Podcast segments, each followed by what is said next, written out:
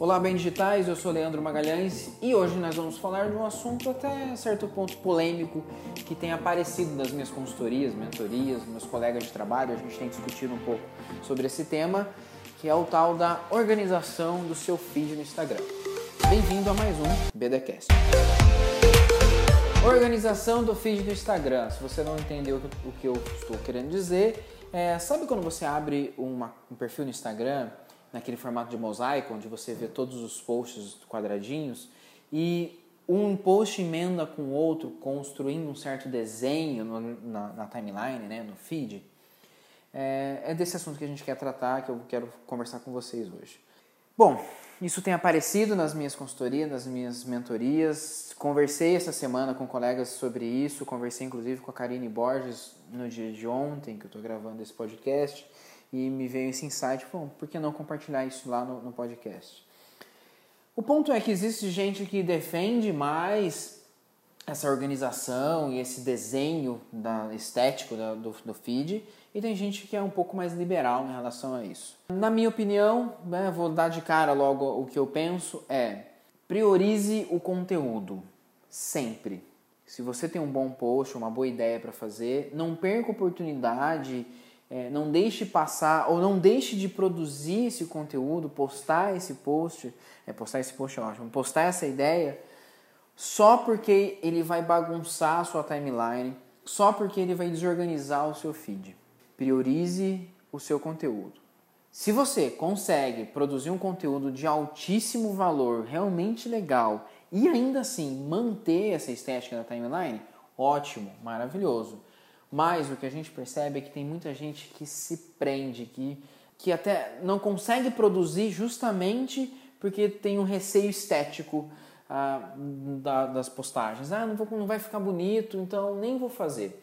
Então eu acho que tem que chegar nesse meio termo, tá? Alguns pontos importantes. Primeiro, saiba que o número de pessoas que visita um perfil comercial para ver todos os posts é muito pequeno em relação ao número de pessoas que recebe um anúncio ou um post na, na timeline. Então eu estou lá descendo o meu Instagram, recebo um, um, post da empresa A, gosto, acho legal, curto, comento, compartilho, mando para algum amigo e a vida segue. Se for um lead, é, solicito uma proposta ou se me manda para o site, eu acesso, enfim.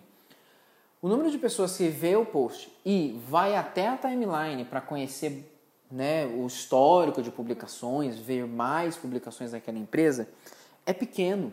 Então essa preocupação que a gente tem às vezes de construir um feed todo organizado, todo bonito, ela é muito mais nossa que acessa, né, nossa dono do, do nós donos do, do, da conta do perfil, que a gente que acessa toda hora e fica olhando, é, que quer ter esse senso estético bem organizado, é muito mais para a gente ver que está bonitinho do que necessariamente o nosso cliente vai entrar e ver o histórico dos nossos posts e ver todos os posts.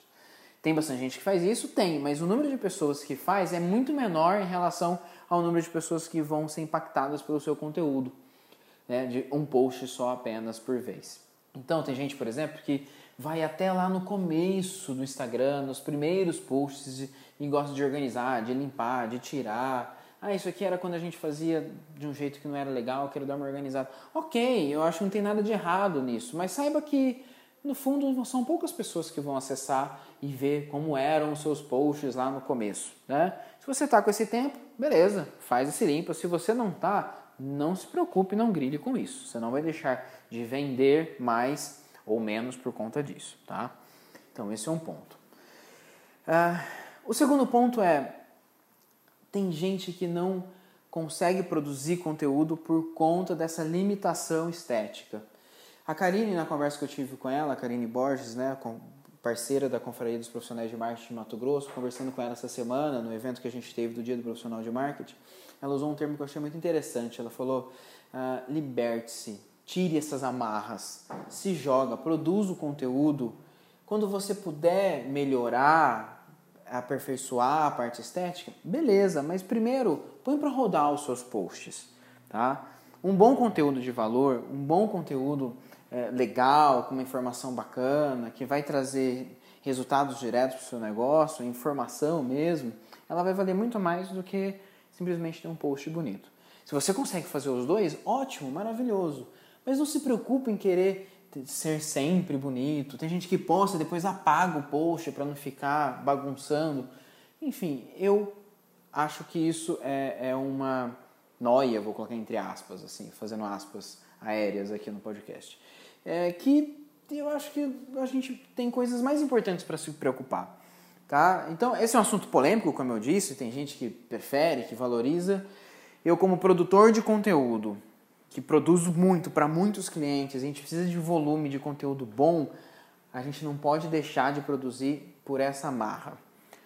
Tá? Então é isso. Depois, se você puder, entra lá nas redes sociais da Bem Digital, nos posts que a gente está divulgando, o podcast, o BDcast, e fala sobre o que, que você pensa disso. Você acha que um feed deve ser organizado, as pessoas têm que se preocupar mais com isso? Por que, que você pensa ou não?